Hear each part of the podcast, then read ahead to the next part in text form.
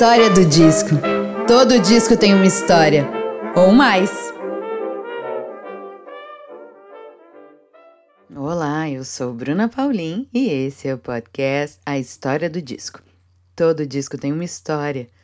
Ou mais. E por aqui você vai poder conferir tanto histórias e curiosidades sobre a produção de álbuns de diversos estilos e momentos da história da música, como também como esses discos fazem parte de nossas vidas. Nessa segunda temporada, receberemos convidados muito especiais que dividem as suas histórias e os seus discos favoritos. A história do disco conta com o apoio da Cubo Play e da editora Belas Letras. Você que está ouvindo esse episódio durante 2021, corra para o site da Belas Letras e aproveite o nosso cupom DISCO15 para garantir 15% de desconto na sua compra. E para você que quer acompanhar as entrevistas do programa em vídeo, basta acessar www.cuboplay.com.br e assistir o papo desse episódio gratuitamente. Na próxima semana, nós entramos no mês de comemoração a um ano do programa e eu vou trazer uma novidade bem bacana para você que está nos ouvindo. E eu espero que você possa colaborar com esse novo momento. Nesse episódio, nossa convidada é Marina Persson. Marina é diretora, apresentadora e atriz. Na televisão, trabalhou por 18 anos na MTV Brasil e por 4 anos na TV Cultura. Também apresentou programas no Canal Brasil e Arte 1.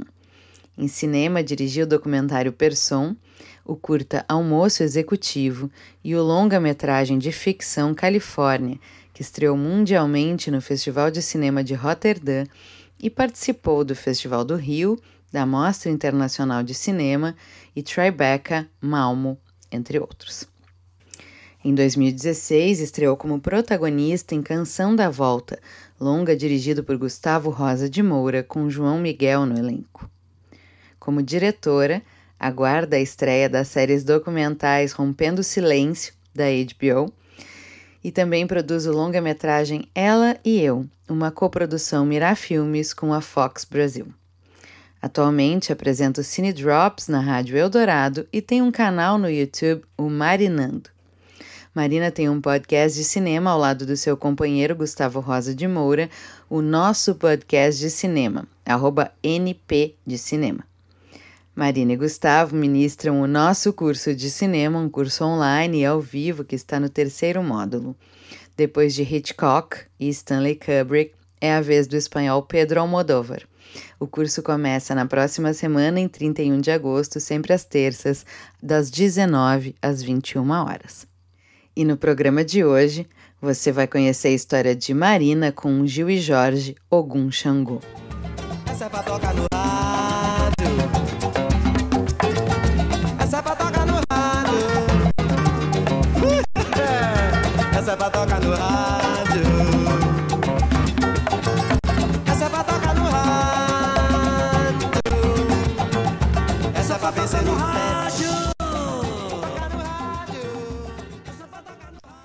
Ogum, orixá masculino a quem os mitos nigerianos atribuem a comunicação da metalurgia do ferro aos homens, com que estes dominaram a natureza.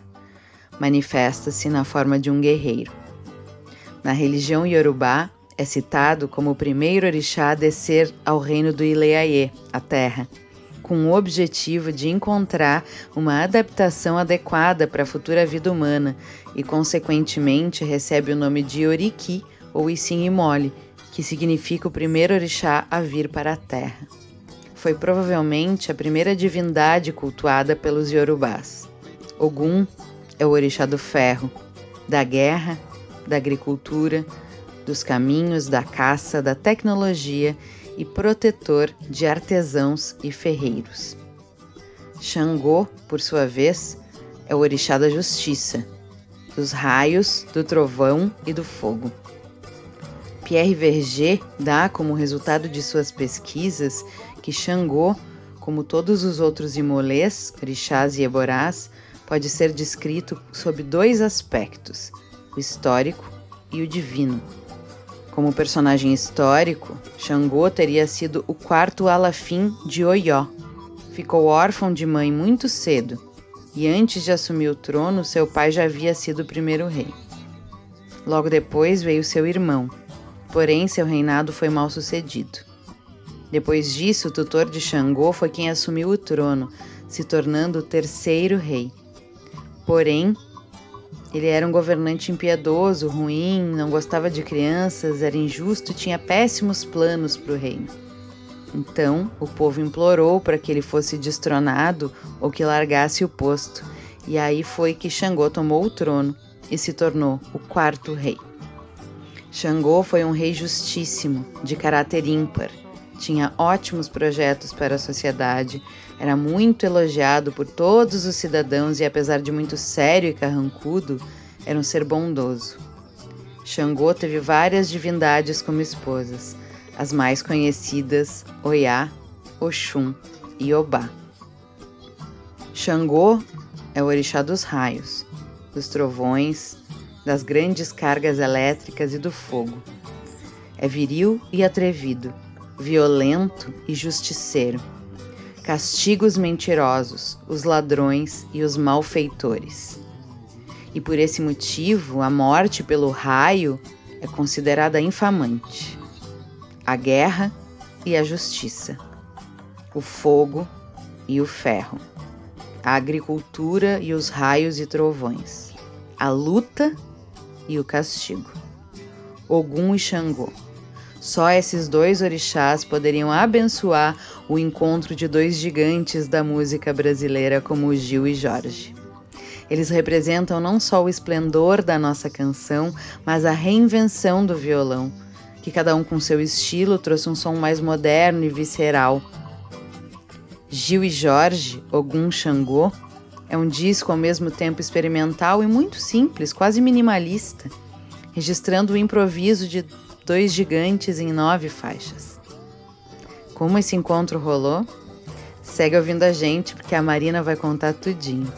E com vocês, a história do disco de Marina Persson.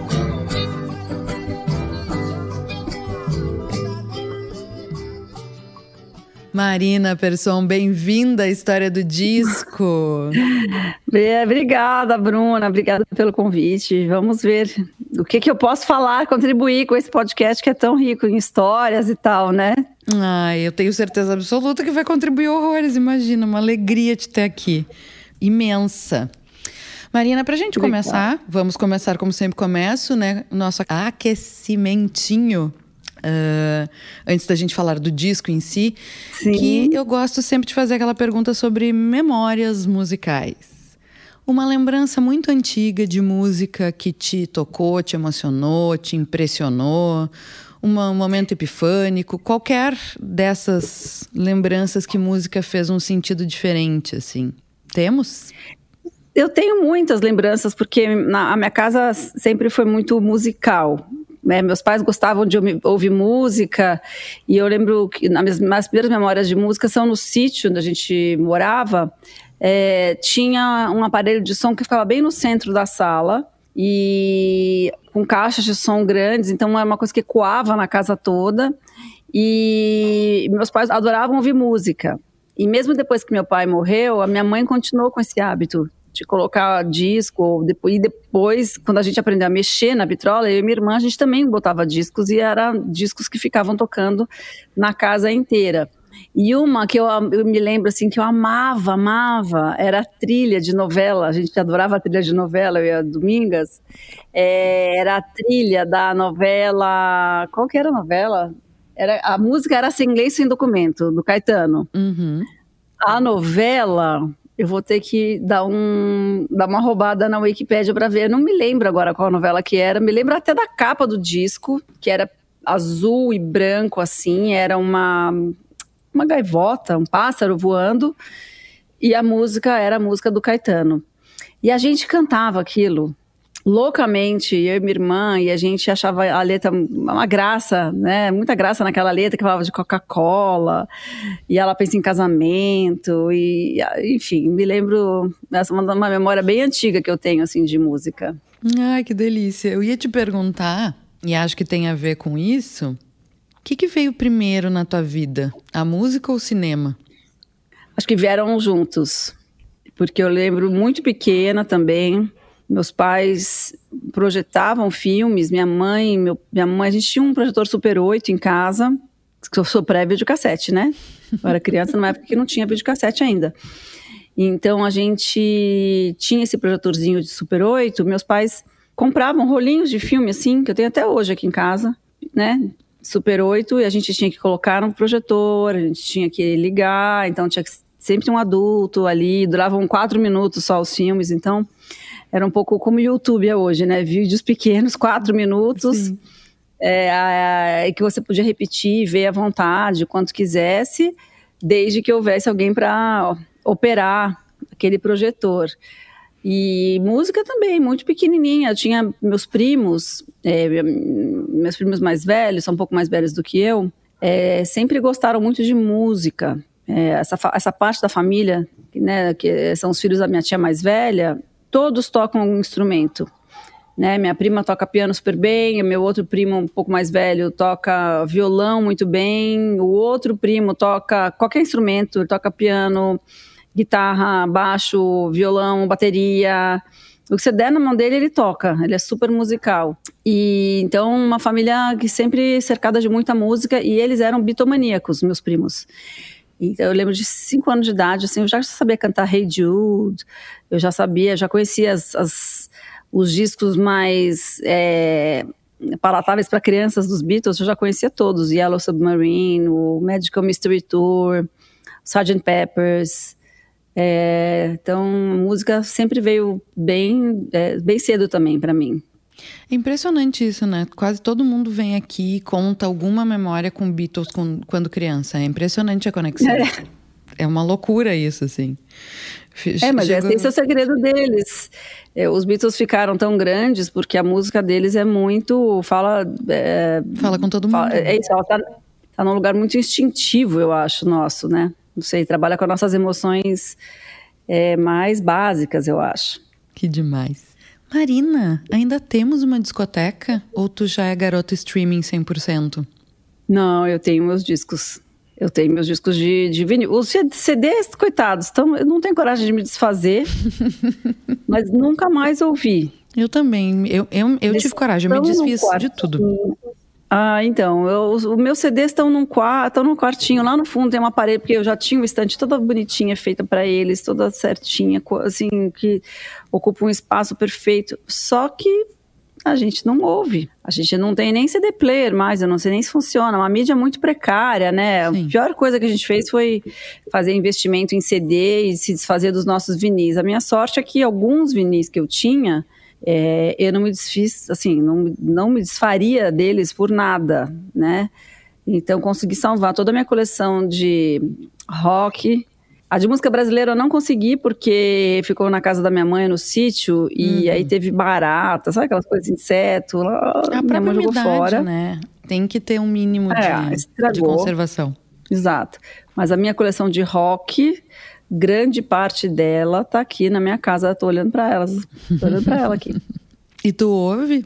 Ouço. O que, que tem nessa super. discoteca? Conta Adoro. pra gente, o que, que tem nessas pérolas aí? Tem tudo dos Beatles, tem tudo do Bowie, tem muito do rock inglês, é, da época, tem Echo and the Bunnymen, tem, tem Smiths, tem Joy Division, tem New Order, é, tem discos de trilha, que era coisa que eu gostava também quando era adolescente, tem muita música brasileira, tem Jorge Ben, tem Caetano, tem Chico, tem Gil, tem Jorge, tem alguns discos que eu tô vendo aqui. Bom, tem Velvet Underground, tem um, tem discos da Noruega. Então eu tenho uns 4, 5 LPs da época que eu morei na Noruega, uma música que eu nunca mais ouvi, nem sei. E vários discos de bandas alternativas também, assim, tem Durut Column, tô vendo aqui, coisas que ficaram um pouco nos anos 80, é, sabe? Bandas que não. Tem Cocteau Twins, que tem interesse até hoje, né? Mas que também era uma coisa bem anos, anos 80. É, enfim, tem várias coisas alternativas, assim, do rock inglês, que era coisa que eu gostava. E eram os discos importados também, porque também tem isso, né? Nos anos 80 a gente não tinha tanta oferta de LPs aqui, de LPs, de discos em geral. Alguns a gente tinha que comprar importados, era uma grana, tinha que economizar, era uma coisa. Não mudou muito, né? Tá uma fortuna hoje comprar um disco novo importado, no fim das contas. Tá. É, né? Mas já, já tem nacional, pelo menos. Sim. E tem no streaming também. Naquela época era a única é, maneira de você opção. ouvir. Era, era ou isso ou fita cassete. Mas só que aí durava muito menos. Tanto que as minhas fitas cassete não, tem, não sobrou nenhuma. Tu curtia a coisa de fazer mixtape? Nossa, como assim? Era a melhor coisa que tinha. melhor presente que para dar, para receber. Todo, nossa, tinha todo um protocolo, né, do que você podia fazer, do que você não podia fazer. Jamais você podia, tipo, interromper a música no meio. Eu, eu, que pessoa que mandava uma fita que a a, a, música acabava antes da fita terminar e aí a pessoa continuava do outro lado e falava não gente isso não pode fazer isso aí é cúmulo do falta de respeito com a música com o músico com a banda com o ouvinte com o artista fita. Então eu tinha eu eu, eu, ai, eu ficava louca com aquilo. Eu, assim, eu olhava falava assim acho que dá. Aí às vezes faltava sei lá 15 segundos para a música acabar. Aí eu voltava tudo. Desgravava. Aí eu começava a gravar do outro lado.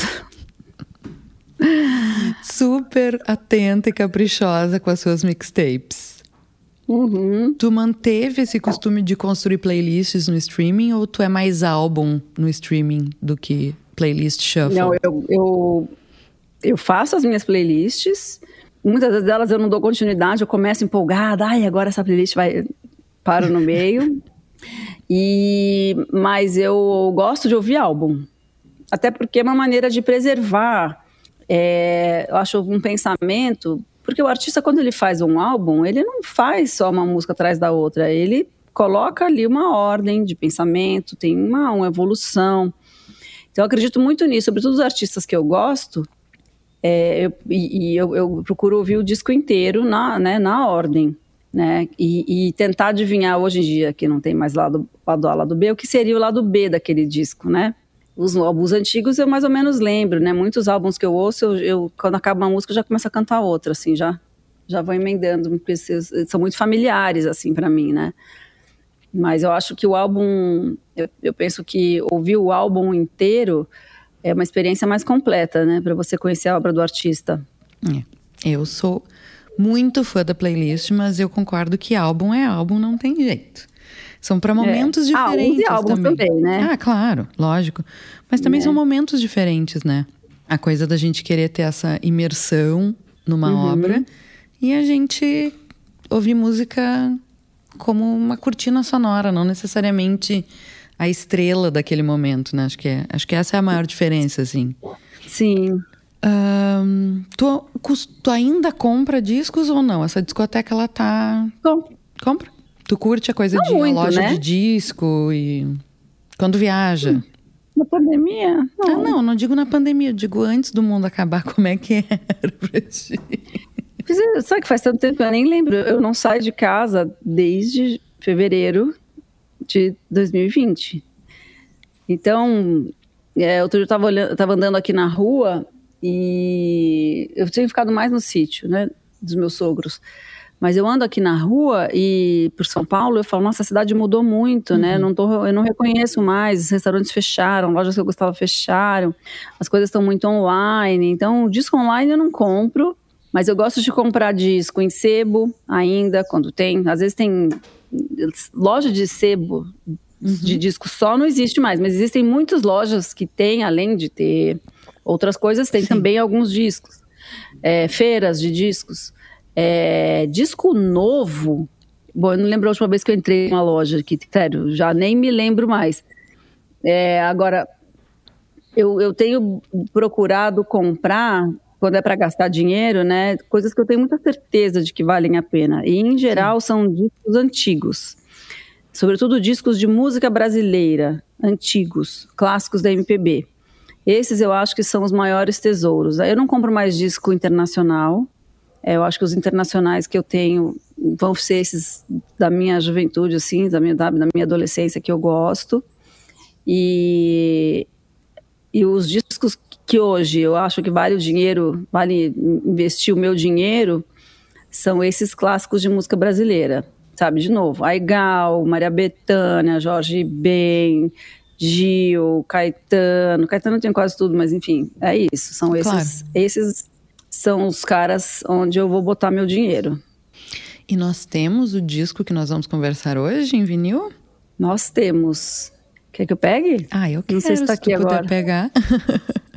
Vamos ver, vai demorar um pouquinho. Posso, posso pegar depois? Ah, pode, pode pegar depois. Depois da história. É, eu pego, mas eu problema. tenho sim. Marina, uh, falando em. Uh, mudando um pouquinho a, a nossa. O, o nosso papo aqui, então. Antes da gente chegar no disco, as minhas últimas perguntinhas curiosas. Eu gosto muito de perguntar uh, sobre entrevistas, que afinal tu já fizesse muitas na tua vida. Uhum. Se tu tem memória de alguma, do, dois episódios específicos. Um, uma entrevista muito casca-grossa, que foi muito difícil por sei lá qual motivo, que aí tu vai poder contar aqui ou não, se tu lembrar. E uma que foi positivamente surpreendente, que talvez tu não estivesse esperando te emocionar, ou que o papo fosse muito legal como foi, ou que acontece algo engraçado, enfim, tu tem tu tem esses causos assim tem um monte, nossa. É, ah, eu acho que a mais difícil para mim foi a da Madonna, porque, porque é a Madonna, né? Sim. Não porque a entrevista em si fosse difícil, mas as circunstâncias que vão até a entrevista dela foram muito inesperadas e atribuladas. Porque o que acontece? A entrevista com a Madonna, ela não era para ser da MTV, né? Não sei se você sabe enfim, mas vou, você deve saber, mas vou contar para os ouvintes. É, esses artistas, quando eles lançam discos, esses artistas eu digo, esses grandes artistas, Sim, esses massivos. da Madonna. É, eles, quando vão lançar um disco, eles têm, eles fazem um mapa, né, de divulgação para o mundo. Então, eles colocam as regiões, região América Latina, tantas vagas, região Europa, Ásia, etc. E aí eles fazem um escalonamento. Então, para o Brasil, a gente tinha um nessa, nesse lançamento desse disco que era o Music, no ano 2000. E essa entrevista, eh, a Warner, que era a gravadora da Madonna, decidido que essa entrevista ia ser dada para a Rede Globo. A Rede Globo, na última hora, e quando eu falo última hora, não estou falando, não estou brincando, é tipo no dia anterior ao embarque, desistiu. Por alguma razão, desistiu de ir. Não me pergunte por quê.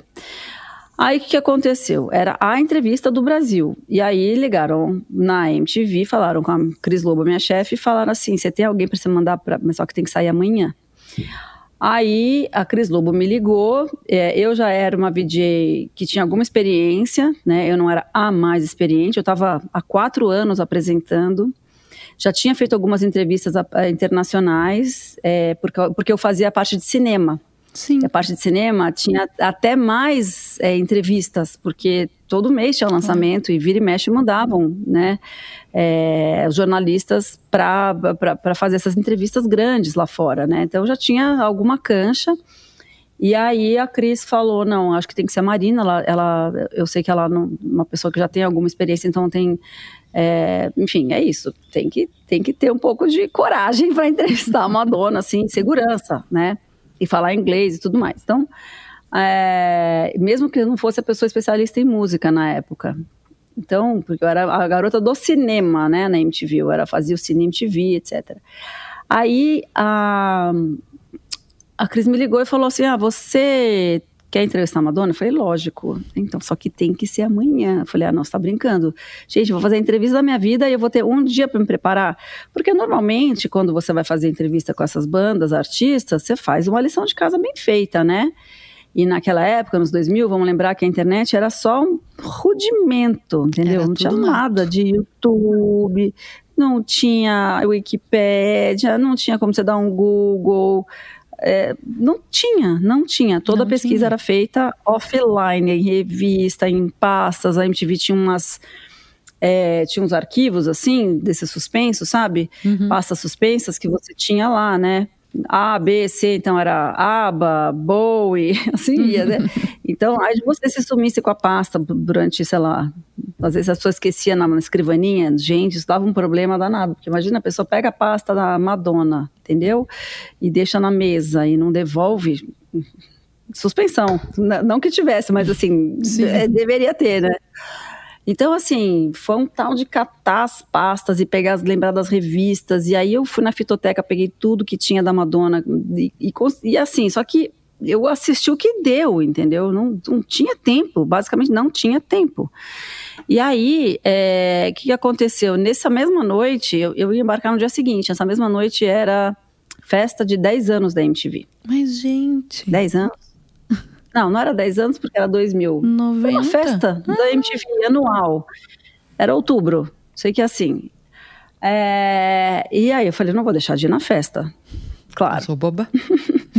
então eu saí da MTV, fui direto para casa, me arrumei, tomei banho, não sei o quê, fui pra festa, passei a, a, e eu tava tão excitada que eu ia entrevistar a Madonna, que eu passei a festa inteira contando para as pessoas. Gente, amanhã eu vou embarcar para entrevistar a Madonna. Gente, eu vou amanhã embarcar para entrevistar a Madonna. Gente. E eu, eu basicamente não conseguia dormir, entendeu? Cheguei em casa, mal preguei o olho e já fui para o aeroporto.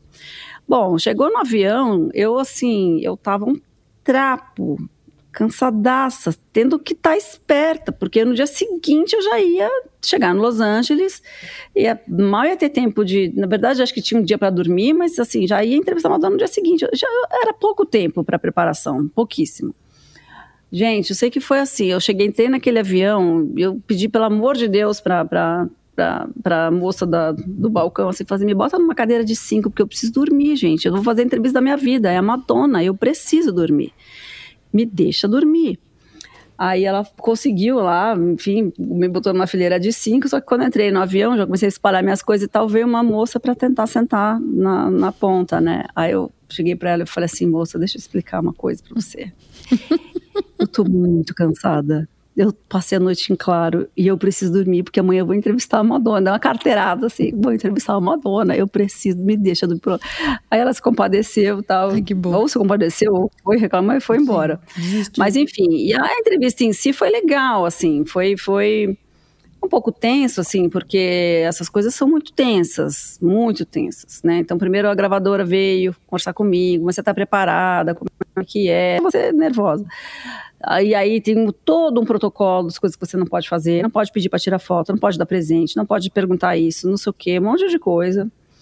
E, e aí só para gravar mais ainda a minha meu nervosismo na na hora que eu estava logo antes de mim, né, é, foi uma menina da Argentina. Uhum.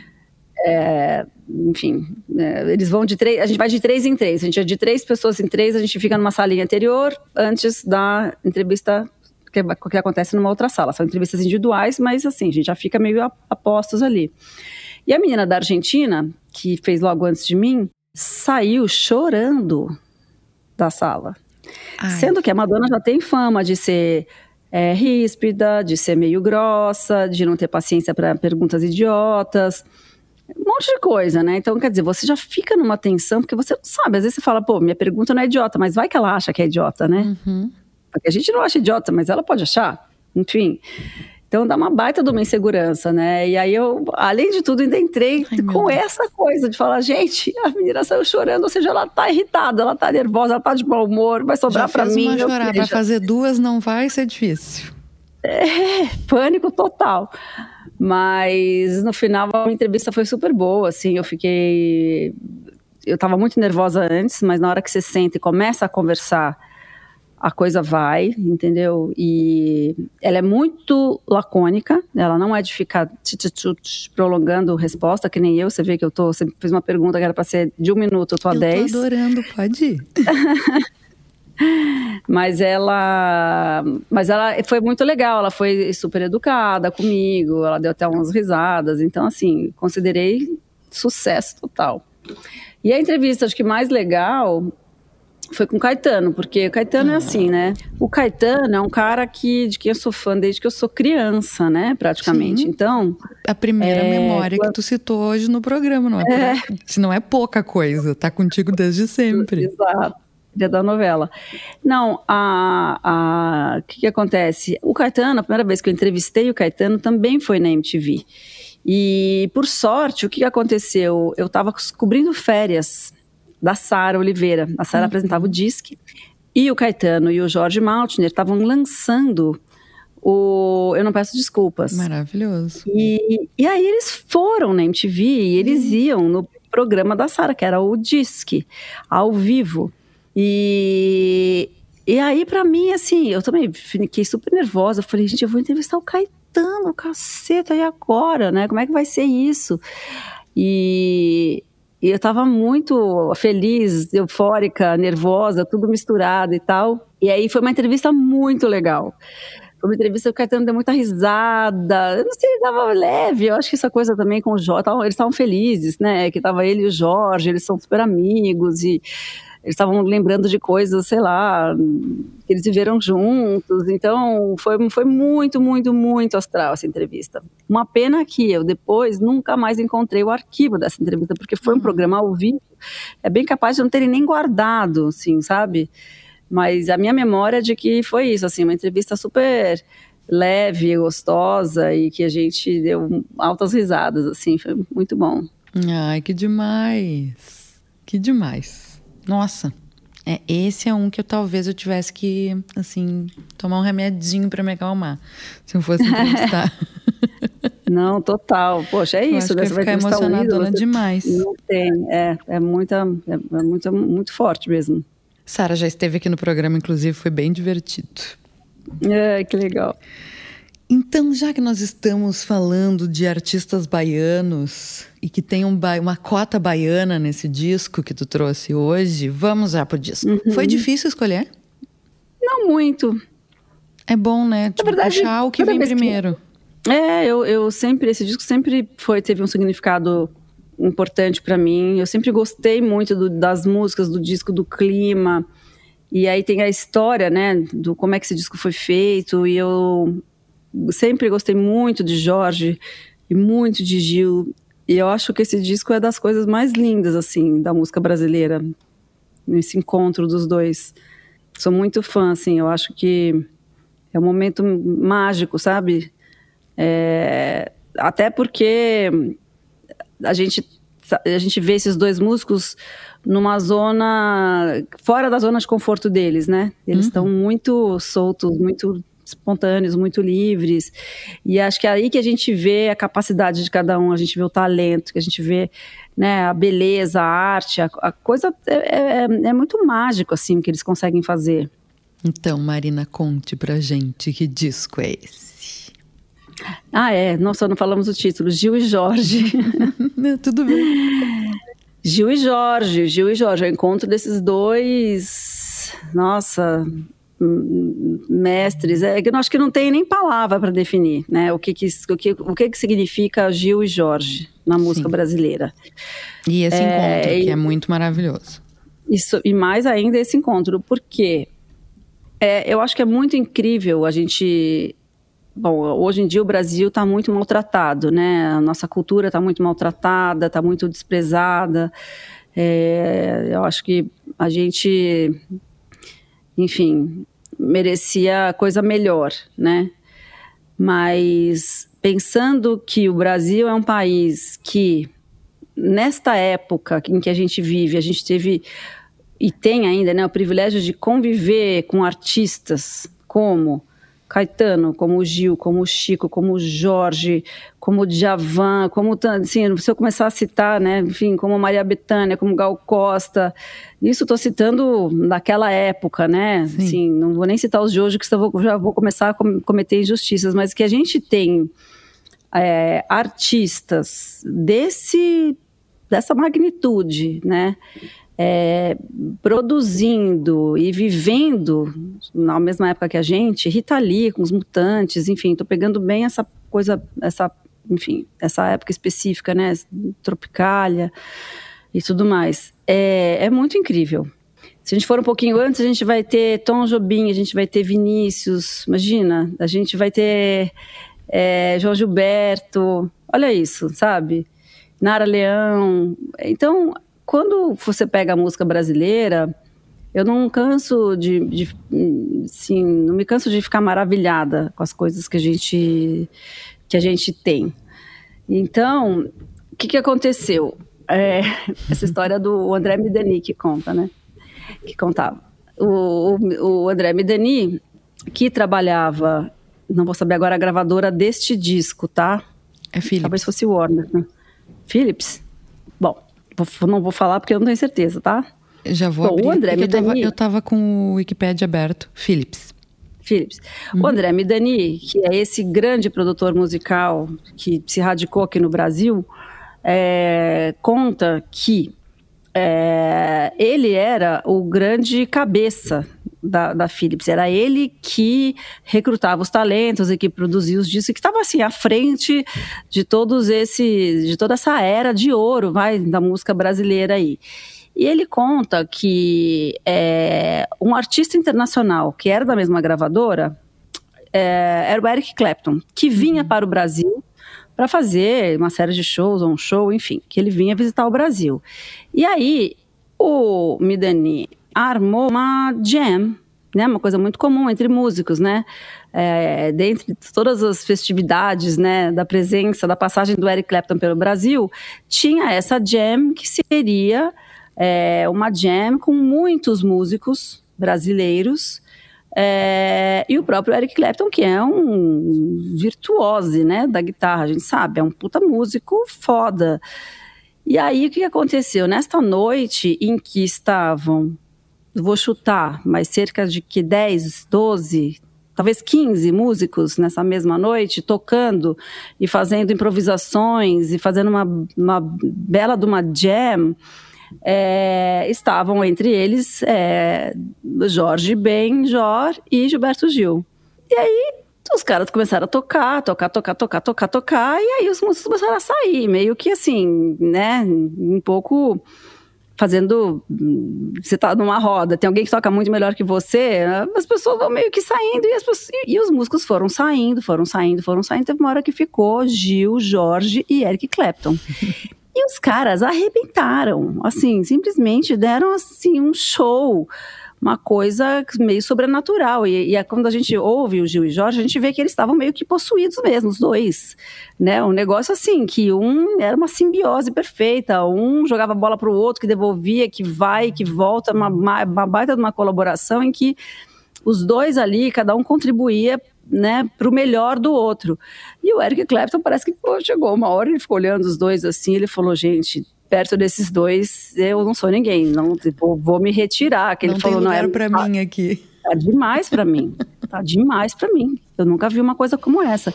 E de fato parece que foi lá nessa noite, parece que foi uma coisa assim, tipo de arrepiar, tipo uma sobrenatural, uma coisa que ficou todo mundo muito embasbacado. O Midani, que não era bobo nem nada, chegou e falou: Mano, amanhã vocês estão no estúdio, vocês vão gravar esse disco. E foi o que eles fizeram. Né? Não sei se foi no dia seguinte, imediatamente, mas foi. Os caras falaram assim: vocês vão fazer o que vocês fizeram aqui hoje no estúdio. E foi, e deu no que deu, entendeu? Então, assim, é um disco que tem, é, sei lá, quatro músicas com mais de dez minutos, entendeu? Você vê que eles estão, tipo. É, improvisando e, e sabe, e, e, tipo, jogando a bola um pro outro, sabe, de um jeito que você fala, cara, é só alguns momentos na vida isso acontece, entendeu? É tipo, é, é isso, assim, acho que alguns artistas têm essa capacidade de realmente é, produzir momentos mágicos como o que a gente tem é, nesse disco. E por sorte a gente tem tinha o André Medani, que era um cara que tinha essa visão de falar assim, cara, isso aqui é material para gente que tem que ficar para sempre disponível para as pessoas, entendeu? Isso aqui não vai ficar só para nós aqui que tivemos a sorte de presenciar esse momento. Isso né? não pode ser só um presente para o Eric Clapton. É, exatamente. o André Midani era um cara, era um executivo, então ele sabia, né, é, não só o valor artístico da coisa, mas também o valor comercial. Assim, inclusive tem um valor comercial, vamos vender esse disco, né? E, e, é isso, um cara de muito bom gosto, que tinha uma visão muito ampla, né, do que que é isso, do que que do que que a música pode ser, do que que a música brasileira pode ser, né? O André é um grande responsável assim pelo desenho do, do que que a música brasileira daquela época é hoje. A gente deve muito a, ao talento dele também, né? O talento não é só dos músicos, né? É o talento de quem consegue olhar, ver sugerir coisas, direcionar, né, produzir bem um disco. Ah, então, ele era uma figura fato, muito, era... muito interessante mesmo e que importantíssima, com certeza. Tu te é, lembra a primeira vez que tu ouve esse disco? Gil e Jorge, criança. Uhum. Era o disco que tinha na minha casa. Tinha totalmente na minha casa e eu me lembro de ouvir, assim, Filhos de Gandhi, era uma música que me marcou muito. E depois eu coloquei Meu Glorioso São Cristóvão, eu coloquei no primeiro longa que eu dirigi, que é um filme que eu fiz sobre meu pai. Sim, Porque meu pai, o Luiz Sérgio Persson, é, eu, eu perdi meu pai muito cedo, né? Ele morreu, eu tinha sete anos de idade, quase sete. E ele... É, e aí eu, eu fiz esse filme, né, para recuperar a história dele, para falar um pouco para descobrir, né, quem era meu pai. Né, sou muito grato ao cinema por isso, né, que ele me, me deu essa possibilidade de conhecer mais do meu pai, porque meu pai deixou filmes e então eu pude saber um pouco mais sobre ele através da obra dele. E nesse documentário é, eles eram muito amigos, o Jorge e ele, tanto que o, o Jorge Ben é padrinho da minha irmã, da Domingas. É, ela chama Domingas por causa de uma música do Jorge. Eu inclusive. ia perguntar a isso. Música não, é, a música não, não foi feita para ela, a música foi feita para a mulher do Jorge, a Sim. Domingas. Mas meu pai gostava muito dessa música e deu o nome na Domingas por causa dessa canção. E então no encerramento do do Person desse filme, eu coloquei meu glorioso São Cristóvão na na versão do Gil e Jorge. E depois tu veio me dizer que tu não tinha o que contar sobre esse disco, né, Marina Persson? Só isso que eu tenho pra te dizer. Não, é, é que eu vi o, o, o, episódio do Charles Gavan, falei, não, não sei, não sou essa pessoa que vai ter Ai, todo é esse conhecimento. Eu tô falando do ponto de Charles- vista muito pessoal. O Charles fez um cursinho preparatório de Led Zeppelin antes de vir pro programa. É, Cara, quando eu ouvi, eu exceção. falei, Bruna, não sou eu. Desculpa, não vou fazer, não tenho a menor condição. Como é que eu vou falar essas coisas que o Charles Mas não era? Diz isso que eu queria, PhD. essa memória emocional maravilhosa, imagina, toda essa conexão, pensa, por favor. Ah, esse exemplar que tá aí contigo da discoteca, ele é herança familiar ou algo que tu garimpou depois? Não, é herança familiar, Ai, que demais, é de época então. Ai, maravilhoso. de época. Faixas preferidas, já falamos de Meu Glorioso São Cristóvão e já falou de Filhos de Gandhi, mas queria saber se tem mais alguma coisa que tu destaque, que tu curta, que, que tem Ai, algum gente, caos. todas. Todas. É aqueles discos cabo a rabo. Não tem Nossa. como escolher. Nossa, são todas muito lindas, é muito difícil escolher. É, essas duas que eu citei, acho que são as mais, mais, mais, mais, mais, mas é um disco todo lindo, né? É. um, é, eu acho que é muito, é, sei lá, é um disco... Ah, tem, tem umas engraçadas, né? Tem o a Jurubeba, Juru, juru, juru, juru, juru, juru, beba. Beba, beba, beba, beba, beba, beba, juru. Juru, juru, juru, juru, juru, juru, beba. Beba, beba, beba, beba, beba, beba, juru. tem aquela versão do Taj Mahal, que acho que tem, sei lá, deve ter 15 minutos. Taj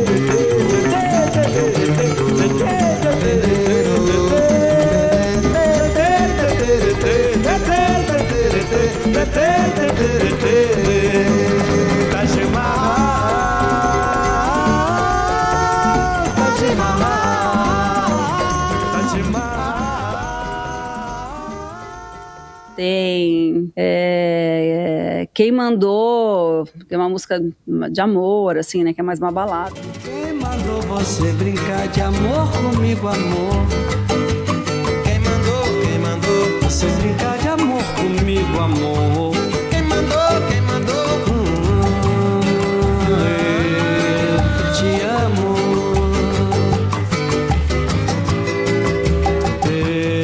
Eu te quero. Enfim, é, é- eu acho que, sei lá, tem muitas, muitos, muitas canções incríveis. É, é daqueles que é difícil mesmo escolher. Tô olhando aqui e bate aquele sofrimento de não há condições. Marina, ahn, tu quer contar um pouquinho pra gente o que que tu tá aprontando neste momento? Tem podcast da Bienal, que tá lindo. Tem, Tem- podcast da Bienal. Tem curso do Almodóvar, o que mais que tu anda aprontando por aí? Exatamente. O curso da Moldovar começa dia 31 de agosto de 2021. Eu não sei quando é que você vai estar ouvindo. Nossa, quando é que você vai estar ouvindo um gerundismo? Não dá, né? Caso você esteja ouvindo este podcast né, numa outra época, é, a gente está gravando né, em agosto de 2021 e a gente começa o curso dia 31 de agosto de 2021 e a gente está adorando, eu e o Gustavo, meu companheiro, a gente está tá fazendo esses cursos, né, sobre os cineastas que a gente ama e é uma, uma história que começou na pandemia, porque primeiro que ficou, enfim, a gente entendeu que é fácil a gente fazer coisas é, pela pelo computador, né, numa tela de casa, pelo Zoom, pelo, enfim, por algum qualquer. Sim, esse programa surgiu aí. por conta disso. Se não. não fosse pandemia, talvez a gente não tivesse aqui hoje. Ah, é? Pois é, Sim. tá vendo? Então, mais um. Aí o que, que acontece? A gente gosta muito de fazer curso e a gente gosta muito de cinema. A gente falou assim: bom, vamos fazer um curso. e a gente já faz, a gente já estuda esses filmes de cineastas para fazer o nosso podcast de cinema. Uhum. Que tem esse nome, nosso podcast de cinema. Sim, é ótimo. E a gente também começou no ano passado. E aí a gente falou: bom, por que a gente não faz um curso? Vamos ver se a gente tem adesão, né? E aí fizemos o do Hitchcock, que foi muito legal. Fizemos daí o do Kubrick, que também é, muitos alunos que tinham feito o Hitchcock voltaram para fazer o do Kubrick. A gente falou, ah, que legal, a gente já está formando aí, né, uma, é, uma comunidade cinematográfica de cinéfilos, assim. E, e aí a gente pensou, quem que a gente pode, quem que vai ser o terceiro e o quarto? A gente já pensou alguns cursos que a gente gostaria de fazer, porque é isso, a gente dá os cursos que a gente gostaria de fazer. A gente então uhum. estuda, vai lá, estuda e para poder falar, né, com propriedade sobre os filmes e sobre os cineastas. E está sendo uma delícia, assim, é uma ótima forma de você estudar e colocar isso na vida, assim, porque senão uh, as coisas ficam muito soltas, né? Quando você se coloca assim uma uma missão, uma meta, é, fica tudo mais palpável, assim, e você sente que você está estudando a troco de alguma coisa, no caso de ensinar, né, de falar Sim. sobre aquilo, de debater com os alunos. E a coisa boa do curso também é que não precisa ser cinéfilo, nem ter conhecimento prévio, a gente tenta é, falar é, o, o, assim, uma linguagem mais acessível possível, né, para pessoas que não têm conhecimento prévio, mas também que seja interessante para quem já sabe, né, para quem de fato já estuda cinema e tal. Então, é, é bem legal, assim. A gente a está conseguindo fazer essa composição. E aí, esse curso é sobre Almodóvar, que vai ser Almodóvar. um luxo. E a gente não sabia, olha só a sorte, a gente programou a Almodóvar e aí vai estrear o filme dele, mas não foi de propósito que a gente fez. Eu amo esse Juro, eu levei um susto quando, quando a gente entendeu, falou, ah, vai estrear o curso Almodóvar no meio do nosso, o, o filme do Almodóvar no meio do curso. Foi incrível. Ai, maravilhoso. E o, e o podcast da Bienal? Conta um pouquinho pra gente. O podcast da Bienal é. Bom, a Bienal era para ter acontecido no ano passado. Pandemia foi adiada para este ano. O que é, foi uma coisa boa, né? Entre aspas, assim, entre aspas, não, entre aspas, foi uma coisa boa que eles curtiram, porque a Bienal voltou às origens de acontecer em anos ímpares. Hum. É, no começo, a Bienal sempre acontecia nos anos ímpares, e aí ela, enfim, por questões mil, ela, ela passou a ser nos anos pares e agora ela volta a 100 anos ímpares. Então, o, esse podcast, ele faz um resumo, né? É um resumo mesmo, porque são podcasts, cada episódio tem 15 minutos e, a gente tem que dar conta de 70 anos de história da Bienal. É impressionante. São 10 episódios, sendo que... É, sendo que o 9 e o 10 não são sobre bienais, a história da Bienal. É, o 9 é sobre a Bienal atual e o 10 vai ser sobre dúvidas que as pessoas mandaram. A gente, desde o começo do podcast, a gente é, pediu para as pessoas mandarem dúvidas que elas têm sobre o mundo da arte e, e, essas perguntas vão ser respondidas no último episódio. E tá muito legal, inclusive aconselho para você que está nos escutando, nos acompanhando aqui, para ouvir, porque tá muito bacana.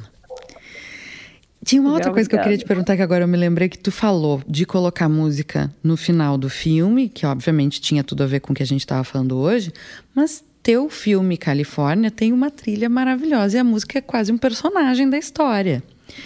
Quando tem muita música. Tem muita música, é uma delícia, eu amo aquele filme. Ai, Quando tu vai contar uma história, quando tu tá pensando num projeto como esse, tu já pensa essas coisas meio misto. É que no caso do Califórnia a música é quase um personagem também. Mas assim, em outros projetos, tu pensa, tu já vai pensando o que tu quer de Sempre. música junto? Ou isso é um momento à parte criativo? Não, sempre. Não. Todos os meus projetos têm música incluída no, já no roteiro. No Califórnia era muito importante porque, primeiro, que é um filme que não é um filme autobiográfico, mas ele tem muitos toques autobiográficos, né? O fato de ser uma, uma menina nos anos 80 em São Paulo, adolescente, vivendo o período de reabertura política, né? De redemocratização do Brasil. Então, isso tudo é eu, né? é, a história em si não é autobiográfica, mas assim, Sim. todo esse ambiente é. E as músicas são músicas que eu escolhi porque eram minhas músicas, né? É, músicas que eu curtia, que eu gostava e tal. Então, e, e eu também filmei com muito pouco dinheiro. Não tinha dinheiro para fazer filmagem na rua, locação, dressar, né? Que a gente fala que é transformar um ambiente de 2014 num ambiente de 1984. Ponto de ônibus diferente, os ônibus são diferentes. Tudo. A gente né? tinha orelhões. Hoje em dia quase não tem orelhão, e os orelhões que tem são de Nunca cores funciona. diferentes que existem, enfim. Tu- é, tudo diferente. A cidade, obviamente, a cidade tem outra cara. E então a maneira da gente trazer a época foi trazer as- a memória emocional através da música, das canções. Então a gente fez esse baita investimento de, de trazer músicas internacionais. Acho que hoje seria impossível com o dólar a seis reais. A gente Uhum. negociou essas músicas a dois reais o dólar, né? Bons tempos. Saudades. E saudades. e aí, é, mas eu, os, os- eu tenho dois projetos de, de longa-metragem e os outros, os dois têm já músicas pensadas é, desde o roteiro. Então, um tem música, enfim, tem até a canção específica, o outro tem climas assim. A gente sabe que o personagem gosta de é, punk rock, depois ele evolui para o grunge e e assim, e o outro é uma música específica do Johnny Hooker. Ai, gente, já quero ver. Não tá- nem rodou e eu já quero ver. Tem que fazer primeiro. É. Mais alguma coisa que tu queira contar que tu tá aprontando, que vem por aí, que tu gostaria que as pessoas acompanhassem, enfim. É, eu acho que é isso. A gente está fazendo esses, esses conteúdos de cinema, né? No nosso, a gente tem um perfil também no Instagram, nosso podcast de cinema, que a gente está cada vez mais alimentando com as coisas que a gente fala nos episódios. E os nossos cursos a gente vai continuar dando. A gente vai fazer o módulo Mulheres em novembro, Mulheres Diretoras. Depois, no começo de 2022, a gente vai fazer o módulo Tarantino. Ah, e o perfil do Instagram a gente está alimentando com, com esses conteúdos. E é isso, eu acho. Né? Eu tenho o meu programa na Rádio Dourado, que são os, boletins de cinema e música, e, e, enfim, aí tem outros trabalhos aí que aparecem aqui e acolá. Tem meus filmes, né, que estão sempre passando também é, nas, nas, nas TVs, em Telecine, na Globo, Canal Brasil, no Arte 1, no Canal Curta.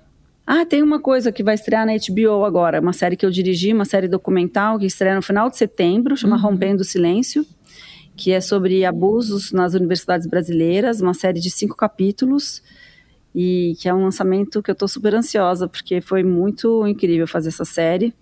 E eu dirigi com o Juliano Cedrone, uma produção da Pródigo Filmes. Ai, que demais. Essa estreia já já. Bem, bem necessário, inclusive, né? Infelizmente. É.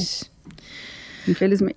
Marina, muito, muito, muito feliz de tu ter aceitado o convite, da gente ter conseguido conversar, trocar essas histórias. Eu sabia que tu ia ter um monte de coisa bacana para me trazer aqui. E os microfones estão sempre abertos para ti. O quando tu quiser tá de volta no programa falar de outros discos. Eu acho que eu vou ter que fazer uma mixtape para te agradecer. Seja sempre, sempre muito bem-vinda. Muito obrigada. Obrigada. Obrigada a vocês pela, pelo espaço, pelo carinho. Até mais. Até, um beijo. Beijo.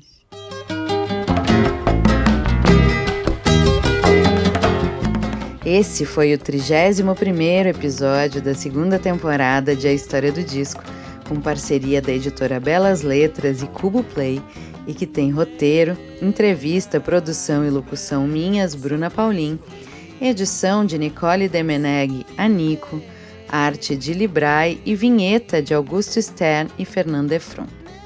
Para saber mais sobre o projeto, acesse o nosso perfil no Instagram, A História do Disco, e não esqueça de seguir o programa na sua plataforma de streaming favorita. E até semana que vem.